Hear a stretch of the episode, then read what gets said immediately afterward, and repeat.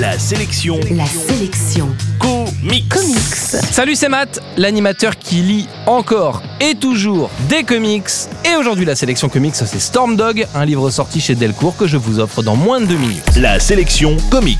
Amarante est une petite planète perdue au fin fond de l'espace. Pourtant, des crimes extrêmement violents viennent d'y être commis et l'Union, sorte de gouvernement intersidéral, va envoyer un groupe d'enquêteurs pour élucider ces crimes. Un groupe d'enquêteurs qui va devoir faire de son mieux alors qu'il est privé de son réseau de communication sur cette planète éloignée et surtout qu'il va devoir composer avec les rivalités entre deux races autochtones dans des conditions climatiques extrêmes comme ces pluies acides qui rongent les corps et les chairs.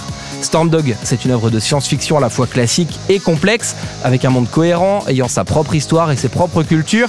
Les amateurs de Star Wars ou de Dune, par exemple, devraient pouvoir y trouver leur compte, avec un monde crasseux qui sent bon le western dans l'espace et une grosse influence thriller, un récit dans lequel les auteurs installent une véritable enquête bien sombre et flippante comme il faut.